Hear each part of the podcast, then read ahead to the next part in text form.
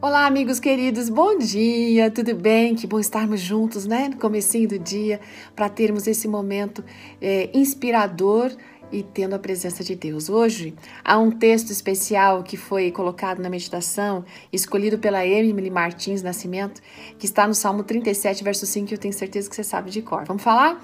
Entrega o teu caminho ao Senhor, confia nele e o mais ele fará. Esse é o texto que inspirou a vida da Emily. A Emily, gente, ela é filha única, ela sempre morou lá na mesma cidade, Mogi das Cruzes, no interior de São Paulo, nasceu num lar adventista. E sabe o que ela conta? Ela nunca saiu de lá. Ela sempre conviveu com as mesmas pessoas. Durante a semana, ela se encontrava com os amigos na escola e esses mesmos amigos no sábado, nas classes infantis, no clube dos bravadores, nos aventureiros, tudo. E o tempo foi passando e aquela turminha sempre a mesma. Mas aí chegou o momento do vestibular e ela não teve dúvidas. Ela tinha é, a decisão tomada de fazer é, jornalismo lá no NASP, Engenheiro Coelho, São Paulo também.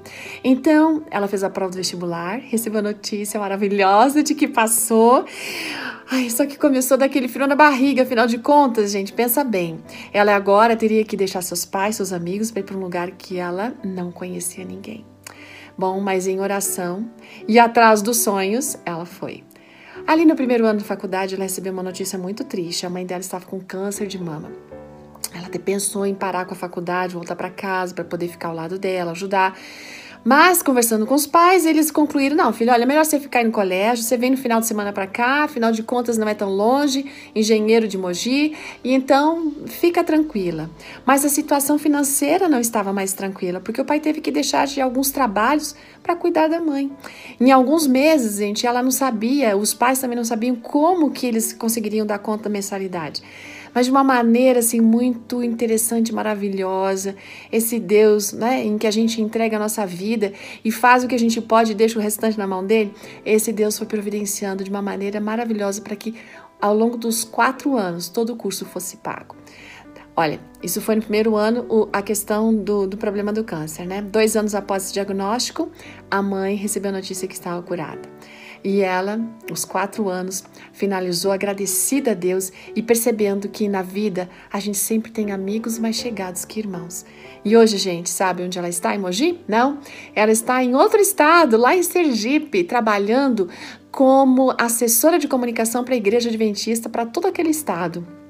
E ela tem certeza que aquele Deus que cuidou dela, cuidou dos seus pais, continua fazendo o mesmo enquanto a gente entrega e está disposto a aceitar o chamado dele e colocar nossa vida nas suas mãos, permitir que o nosso caminho seja direcionado por ele, nós podemos ter certeza que maravilhosas coisas acontecerão. Seremos sempre surpreendidos com as coisas que Deus vai propor e que Deus vai nos ajudar a, a passar quando os problemas vierem. A gente vai aprender e entender que Deus sempre tem os melhores planos e as melhores respostas para a nossa vida. Então, confiamos. Ótimo dia, até amanhã. Tchau!